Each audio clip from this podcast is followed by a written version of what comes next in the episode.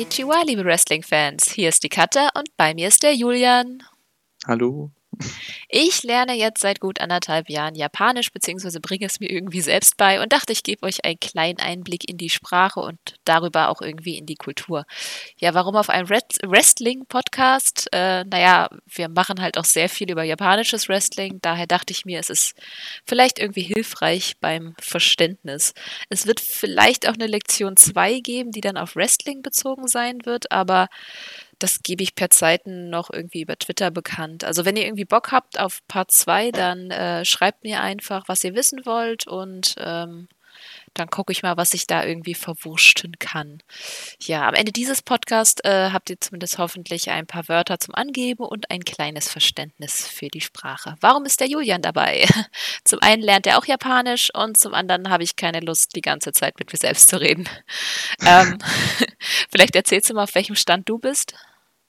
Ja, also bei mir, ich habe im letzten Jahr im Sommer angefangen, ähm, die Schriftzeichen quasi, also Hiragana und Katakana ähm, zu lernen und verstehe das dann doch ziemlich gut. Also ich kann zumindest lesen schon mal und ja, so einzelne Vokabeln und einzelne ja, Phrasen, die man so raushauen könnte vielleicht, aber nichts, dass ich irgendwie eine, eine ja, Konversation irgendwie führen könnte. Da bin ich auch noch nicht so ganz dabei. Also es ist schwierig. So die Grundkonversation kann man im Japanisch relativ schnell rauskriegen, aber so das tiefe Verständnis für die Sprache kommt da, glaube ich, auch erst mit der Zeit, weil es ist Japanisch ist für Europäer relativ tricky zu lernen. Nicht nur hat die Sprache wenig mit unserer gemein, es gibt auch eben diese drei Alphabete. Zwei hattest du ja schon äh, benannt. Das sind Silbenalphabete, also nichts mit eigenen äh, einzelnen Buchstaben. Und das ist ja schon mal extrem anders. Also vielleicht ganz kurz, weil wir die Alphabete angesprochen haben. Also es gibt ein Alphabet eben für die eingeführten ausländischen Begriffe und Namen.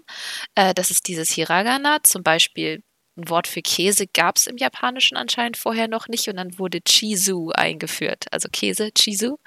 Ähm, und das wird dann halt, äh, nee, in äh, Katakana geschrieben. Entschuldigung, jetzt habe ich mich natürlich selber vertan, in Katakana geschrieben. Ähm, darin seht ihr auch, wenn die ausländischen Wrestler bei New Japan Pro Wrestling oben in der Ecke stehen, dann sind die meistens in dieser, äh, mit diesem Alphabet geschrieben. Und Hiragana, das ist das für die grammatikalischen Zwecke. Das ist erstmal irrelevant. Äh, und Kanji, das ist dieses, das sind diese extrem aufwendigen Zeichen, die an das Chinesische ändern, weil sie halt auch aus dem Chinesischen kommen. Ähm, das sind aber unsagbar viele. Also ich kann auch nur Hiragana und Katakana und vielleicht 150 Kanji. Es ist, damit kann ich nicht mal Buch lesen. Ich glaube, du brauchst ein paar tausend, um ein anständiges Buch lesen zu können, oder? Ja, also ich kenne vielleicht auch vielleicht um die 100 vielleicht, aber ich habe schon sehr sporadisch nur geübt in den letzten Monaten. Also das, da kommst du auch sehr schnell wieder raus, wenn du nicht äh, regelmäßig das machst. Ähm, ja, also ich weiß nicht. Ist sehr schwierig zu lernen, finde ich auch. Ähm, vor allem, ich wollte halt eben nur wissen, wie was die Wrestler so tweeten immer und das zumindest lesen können. Und ja, ich weiß nicht, was bei dir das war, der Anreiz dafür, Japanisch zu lernen. Äh, ich wollte schon immer machen und ich wollte ja unbedingt nach Japan, eigentlich dieses Jahr, äh, eigentlich genau in einem Monat. Könnt euch denken, was damit ist. naja, im nächsten Jahr dann halt. Ähm, und dann dachte ich, hey, das ist doch mal ein cooler Anreiz, jetzt anzufangen, Japanisch zu lernen. Und ja, natürlich auch über Wrestling und weil ich sowieso schon seit Ewigkeiten Japan-Fan bin. Und es ist halt irgendwie spannend, weil Japan einfach so eine völlig andere Kultur ist und das merkt man echt über die Sprache. Absolut. Genau, also sehe ich auch so. Weil man sieht auch immer die, die Höflichkeitsformen und so weiter, die verwendet werden. Es gibt für jede Phrase gefühlt zehn Formen ungefähr. Und ähm, ja, jeder hat seine eigene Bedeutung. Und es ist eigentlich ganz interessant, das so ja, verstehen zu wollen, aber es ist trotzdem schwer, das dann verstehen zu können. Also finde ich zumindest. Ja, auf jeden Fall. Ich lerne es ja mit mehreren Büchern, weil mir ein einzelnes Buch auch irgendwie nicht so ganz hilft. Zwischendurch habe ich dann trotzdem Fragen. Plus ich finde die Hintergründe ganz cool zu wissen. Das heißt, ich arbeite hier echt mit drei Büchern, dann einem Online-Kurs und Google. Google ist das ja. hilfreichste Tool beim Japanisch lernen. Weil irgendjemand hatte die Frage, wobei mir bis heute noch niemand so richtig den Unterschied zwischen Nan und Nani erklären konnte, warum einmal das I weggelassen wird und manchmal nicht. Das heißt beides was. Das hört man Okay. ganz häufig in so Animes oder so, wenn dann so ein Charakter steht und Nani, das ist dann immer was? Ja, also ich lerne halt größtenteils über eine App, die nennt sich Flaming Dirtles. Ähm, und ja, das ist halt eigentlich nur Vokabeltraining und da haust du nur die ganzen Kanjis und also die ganzen ähm, Radikale und alles Mögliche immer nur nacheinander, durcheinander weg. Und ja, also ich weiß nicht, ob das so perfekt ist zum Lernen. Ich denke, ich werde auch mal in Zukunft dann wie Kater eben die Bücher, auf die Bücher zurückgreifen müssen. Also ich kann dieses äh, Fit in 30 Tagen Japanisch von Langenscheid sehr empfehlen. Nicht das beste Buch, aber es ist langsam aufgebaut. Es gibt Dialoge dazu und es ist eigentlich ganz schön erklärt. Ähm, sie machen manchmal Fehler, indem sie voraussetzen, dass man was kann oder sie erklären nicht genug, aber wie gesagt, Google hilft. Ähm, es ist unrealistisch, Japanisch in 30 Tagen zu können. Alleine schon, weil Lektion 1 daraus besteht, das komplette Hiragana auswendig zu lernen. Das heißt einfach 40 Silben wirklich, die einem so nichts sagen. Und das zweite Kapitel ist dann Katakana auswendig zu lernen. Vergesst es, nicht machbar. ähm, ich glaube, ich habe für die ersten zwei Lektionen irgendwie bestimmt vier Wochen gebraucht. Weil es Ja. wirklich halt nichts Intuitives ist für bei, uns. bei mir hat es, glaube ich, den ganzen G1 letztes Jahr gedauert. Also ungefähr einen Monat, bis ich das alles hinbekommen habe und lesen konnte. Also schon sehr, sehr lang. Ja, man muss da trainieren. Also dafür habe ich tatsächlich auch eine App benutzt, äh, Write It. Das gibt es wahrscheinlich in- für mehrere, aber dieses Write It Japanese. Äh, und da, das war auch ganz cool. Da konnte man dann sozusagen die Zeichen nachzeichnen. Aber letztendlich helfen einem echt nur Eselsbrücken. Es ist ähnlich wie, du hattest gerade Radikale angesprochen, das kann ich ja mal ganz kurz erklären. Das ist diese Kanji, also diese extrem aufwendigen chinesischen Zeichen, haben manchmal sich wiederholende Elemente. Zum Beispiel ähm, für Auge des Kanji, das sind so, ist so ein Kasten mit einem Strich in der Mitte.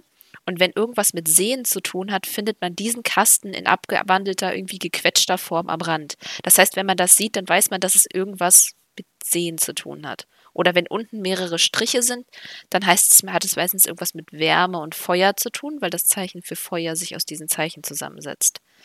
Das heißt, wenn man diese Radikalen kann, dann kann man auf jeden Fall auch schon mal erahnen, was das für ein Zeichen ist, was vor einem ist, auch wenn man das nicht kennt. Das ist aber auch nicht so einfach. Ja, ich finde es auch schwierig, dann daraus dann die richtige Vokabel zu machen. Manchmal, also manchmal verstehe ich auch nicht. Ja, und dann Ähm, gibt es die ganzen. Zusammensetzungen. Ähm, Genau. Als Beispiel zum Beispiel, es gibt äh, ein, äh, ein Zeichen für Augapfel, ähm, heißt, ähm, glaube ich, Honako, und ein Zeichen für Spiegel, Megane. Nee, Quatsch. Nee, Spiegel war, ach egal. Auf jeden Fall, es gibt ein Zeichen für Augapfel und eins für Spiegel. Und wenn man die zusammen macht, heißt es Brille. Megane ist die Brille, genau. Das ist irgendwie nicht ganz intuitiv, vor allem, weil die ja unterschiedlich eigentlich ausgesprochen werden. Wie man dann auf dieses Megane, also auf die Brille kommt, das ist dann nochmal ein bisschen komplexer. Also ganz häufig ist es eben diese Zusammensetzung. Deswegen ist einzelne Kanji lernen auch relativ schwierig, weil wie gesagt, in Zusammensetzung heißen die dann immer noch mal was anderes. Und es gibt Kanji, die gar nicht alleine ste stehen können, weil die nicht so die Bedeutung alleine haben. Ja. Also bei Namen habe ich das ehrlich gesagt auch noch nicht so ganz verstanden. Ich habe ja versucht, die japanischen, die, die Namen der japanischen Wrestler mir mal ein bisschen auseinander zu pflücken, aber das habe ich relativ fix aufgegeben, weil das, glaube ich, dafür braucht man höheres Verständnis. Ja, also manche gehen relativ, also die, die in Katakana oder Hiragana geschrieben sind, die Ja, gehen klar. auf jeden Fall. Ja. Ähm, aber dann so manche Sachen, die kriegt man halt nicht hin, wenn man die Kanjis nicht kennt. Das ist zum Beispiel jetzt der ähm, Young Lion, Uemura, Mhm. der zum Beispiel, von dem Uemura, ich meine, das Mura, das kann ich zum Beispiel nicht entziffern, aber ich weiß, dass Ue, das habe ich schon mal gesehen. Und da kann ich mir das dann irgendwie zusammenreimen, weil ich wusste immer nicht, okay, was ist welche Silbe jetzt von denen? Welche Kanji ist welche Silbe davon? Also wo hört die auf, wann fängt die an zum Beispiel? Ja, das, Das finde ich immer sehr schwierig. einfach, weil ein Kanji hat auch mehrere Silben. Also das, äh, ja, Genau. kann ich ja später noch mal ein bisschen drauf eingehen an einem Beispiel, dann, dann ist es vielleicht einfacher. Gut. Man muss vielleicht einfach mal ein bisschen durchgehen, damit ihr ein bisschen Verständnis dafür kriegt und damit ihr hinterher auch irgendwas zum Sagen habt, bevor wir hier komplett ins Theoretische äh, abstürzen. Ich dachte, wir fangen einfach mit ein paar Wörtern an. Das Wichtigste, das eigentlich auch jeder schon kennt, ist äh, Konnichiwa. Ähm, ja, Julian hatte ich jetzt schon ein bisschen verraten, was es ist. Ähm, Im Prinzip heißt es ja guten Tag.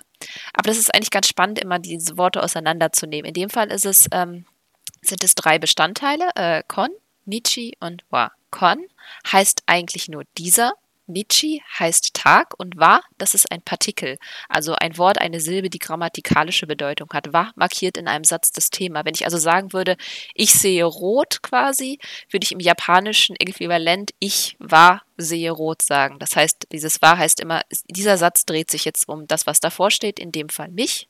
Und in Konnichiwa heißt das wa, es geht um das Konnichi. Das hat im Prinzip also keine, keine nur eine grammatikalische Bedeutung. Ähm, die sind im Japanischen sehr wichtig, weil Japaner sehr gerne Dinge weglassen und auch anders deklinieren als wir. Das ist äh, es liegt halt so ein bisschen am Satzbau, das kennt man dann nach einer Weile. Äh, gut, lange Rede, kurzer Sinn. Äh, Konnichiwa heißt exakt übersetzt heutiger Tag und frei übersetzt dann eben guten Tag. So. Ähm, ja, kurz vielleicht noch zur Aussprache. Ähm, Im Japanischen ist sie eigentlich relativ einfach jede Silbe wird eigentlich gleich lang gesprochen, außer es gibt eben spezielle Betonungen, die aber markiert werden. Und da muss man ein bisschen drauf achten. es ist zum Beispiel das Wort äh, Biru, heißt Bier.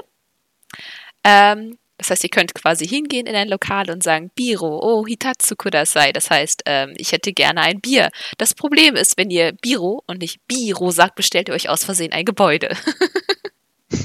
das ist ein bisschen doof.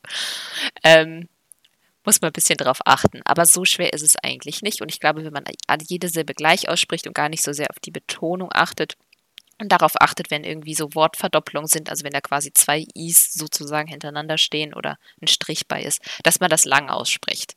Aber ich glaube, die meisten Japaner verstehen einen trotzdem. Die kennen, glaube ich, die Fallstricke ihrer Sprache. hm. Gut. Ähm, vielleicht noch eine weitere Begrüßung, die ihr wahrscheinlich auch oft gehört habt, ist äh, Ohayo gozaimasu. Das heißt äh, Guten Morgen, also frei übersetzt Guten Morgen. Äh, das mal ganz kurz erklärt. Das O ist auch wieder so ein Partikel, der vorangestellt wird, wenn man höflich sein möchte. Äh, Hayo ha äh, kommt von Hayai und heißt früh und Gozaimasu ist ein, ähm, eine super höfliche Form des Wortes sein. Ähm, also eigentlich sagen die Japaner äh, früh sein zur Begrüßung am Morgen. Und zu Freunden sagt er sogar nur Ohio. Und das heißt einfach nur früh. Das kommt meinem morgendlichen Naturell sehr nah. das finde ich eigentlich ganz schön, das auseinanderzunehmen. Gut. Ja, nachdem wir jetzt schon mal einwandfrei begrüßen äh, können, könnten wir ja auch den Gegenüber mal fragen, wie es geht. Das weißt du ja auch schon. Ja, Genki desu ka? Genau. Oder Ogenki desu ka? Ogenki desu ka ist höflich, genau. Ähm, ja. ja. eben wieder dieses O ist halt dieser höfliche Partikel. Ähm, man fragt also eigentlich eher, wie geht es Ihnen? Den kann man, das kann man wirklich bei Freunden in dem Fall einfach weglassen und nur Genki desu ka fragen. Äh, Genki, das ist, daran lässt sich das vielleicht mit den Kanji ganz gut erklären. Ähm, das ist auch wieder so ein zusammengesetztes Wort, in dem Fall aus Gen und Ki. Äh, Gen also das erste, das ist ein bisschen schwierig, weil es halt eben diese verschiedenen Lesarten gibt, aber darauf gehen wir erst gar nicht ein. Äh, Gen heißt in diesem Fall Beginn und Ursprung. Und Ki ist die Lebensenergie, das habt ihr bestimmt schon mal gehört. Zusammen heißt Genki also quasi Gesundheit, Lebenskraft, Energie. Ähm ja, und dann gibt es noch Des, das wird geschrieben Desu. Nicht, dass man sich wundert, wenn man das mal irgendwo liest, aber die Japaner verschlucken das O ja ganz gerne. Das sieht man zum Beispiel bei Shinsuke Nakamura. Also in dem Fall wird ja das U bei Shinsuke, Shinsuke, wird das ja auch weggelassen. Ähm, des heißt sein in einer nicht höflichen Form, ist also eher neutral.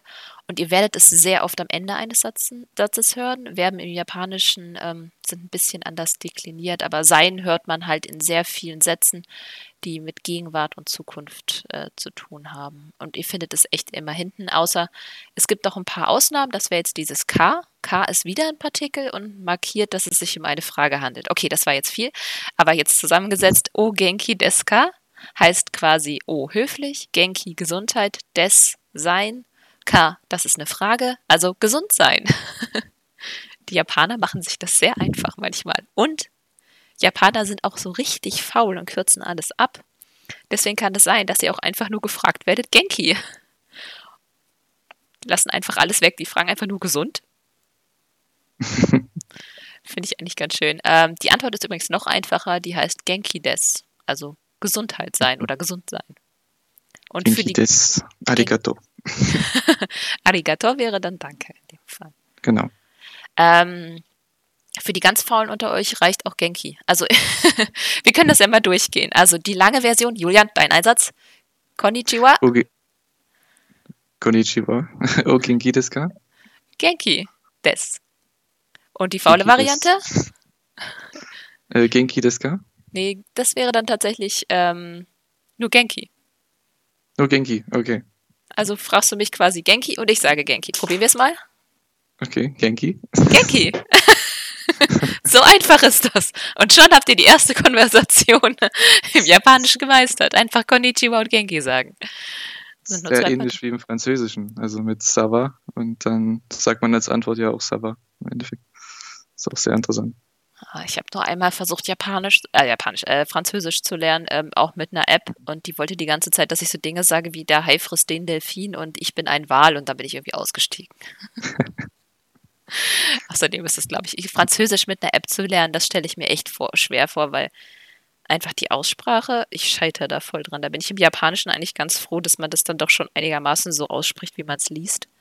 Genau. Im Französischen ist es halt die Hälfte, die du schreibst, die sprichst du nur aus. Also die eine Hälfte lässt du weg.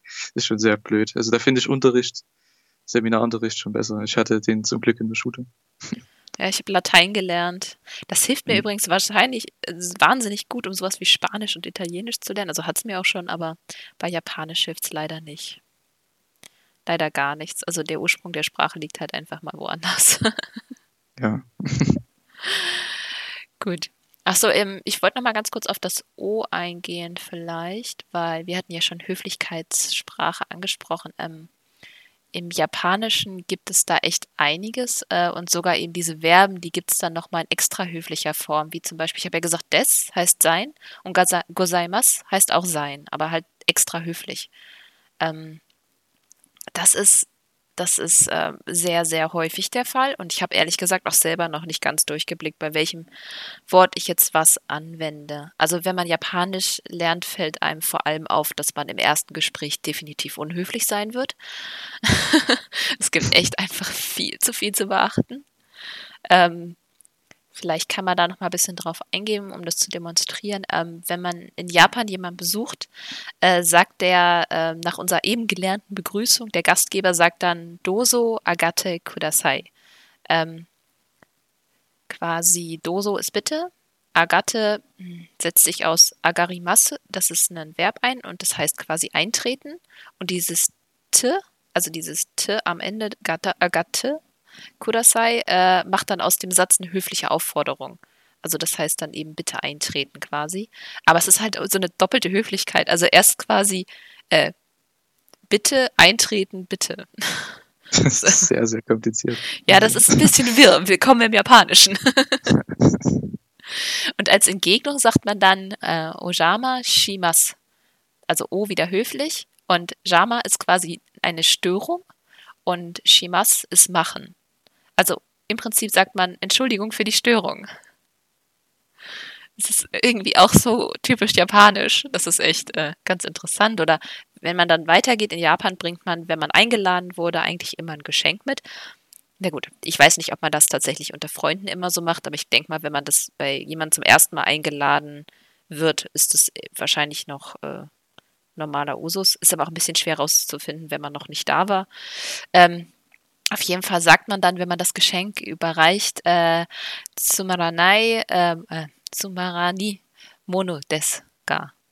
Ähm, hier ist eine langweilige Kleinigkeit quasi, weil Tsumarani oder Nai, nee, es ist Tsumaranai. Ich hätte es vielleicht aufschreiben sollen. Äh, ist äh, langweilig, Mono heißt Ding und äh, des kennen wir ja, gar, das ist schon wieder so ein furchtbares Partikel, das ganz doof ist. Also im Prinzip sagt man äh, hier, das doofe kleine Ding ist für dich, das ist ganz, ganz, äh, ganz un, ganz langweilig, das ist nur so ein bisschen was so, dass man betont quasi nochmal, dass es nichts Besonderes ist, dass man jemandem was mitbringt.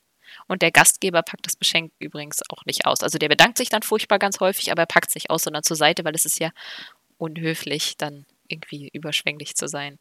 Das ist sehr japanisch und ich habe, wie gesagt, ich bin, ich bin mir hundertprozentig sicher, wenn ich das dann doch mal tatsächlich äh, nach Corona nach Japan schaffe, dann werde ich mich äh, so oft äh, unhöflich verhalten.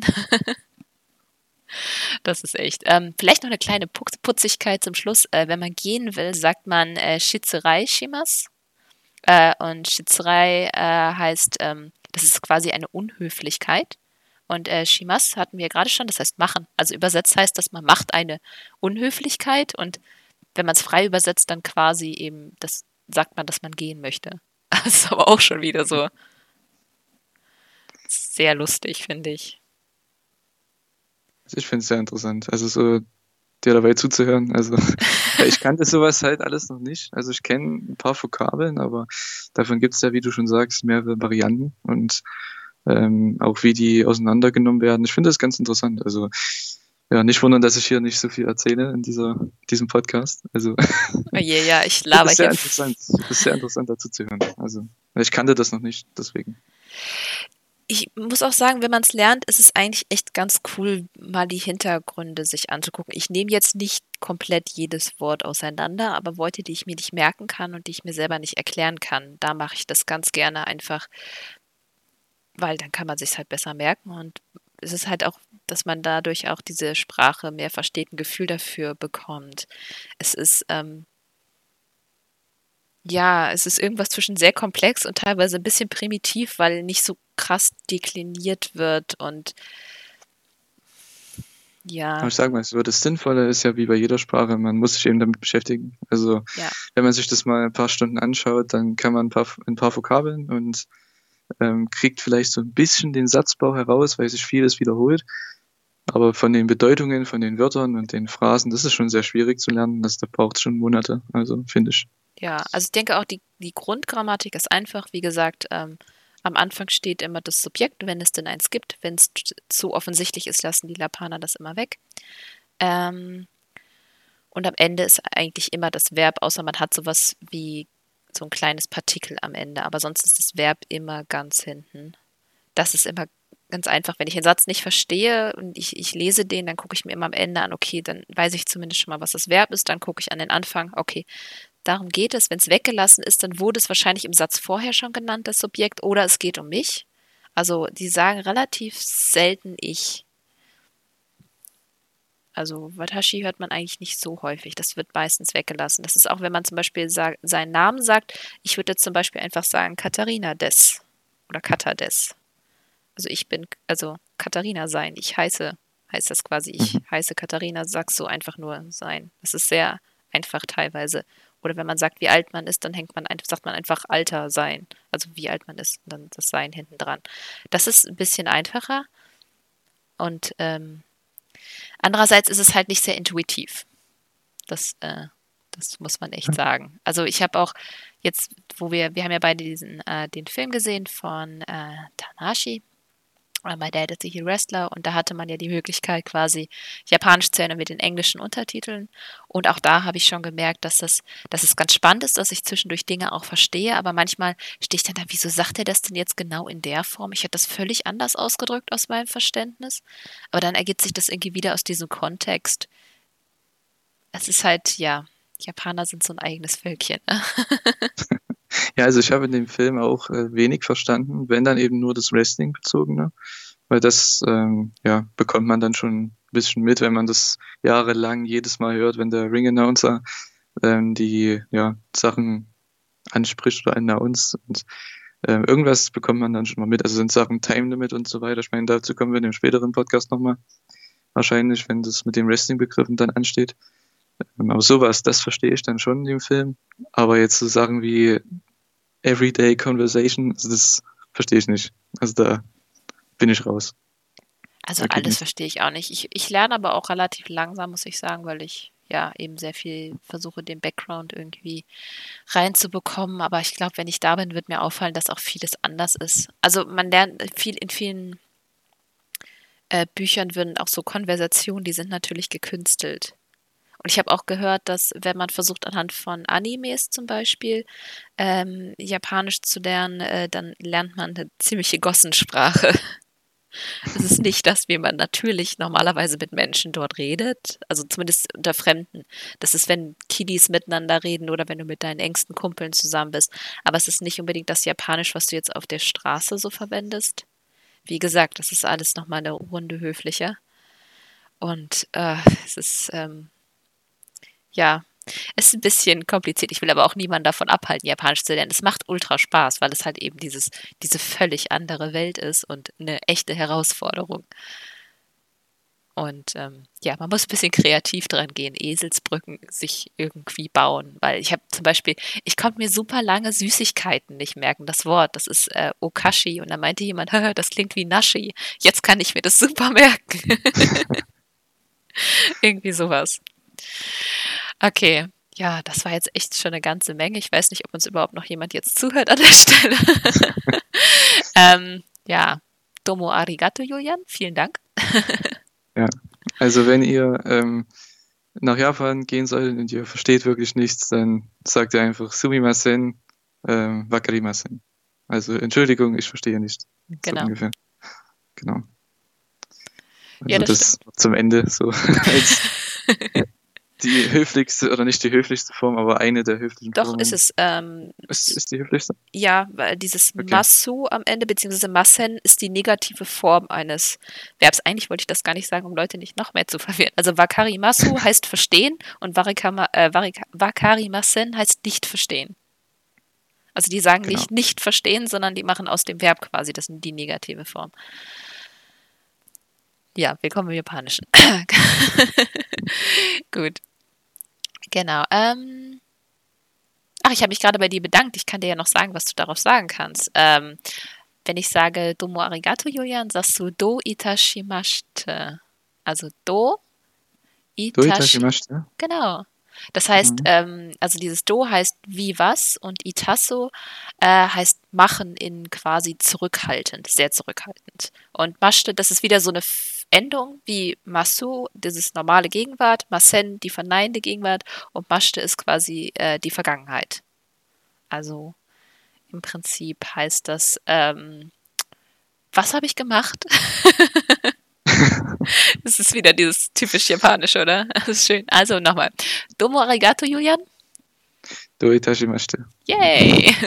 So, jetzt aber echt zum Schluss. Äh, bleibt uns eigentlich nur noch Tschüss zu sagen und da sagt man im Japanischen eigentlich nur Bye Bye und das ist aus dem Englischen geklaut. Dann Bye Bye!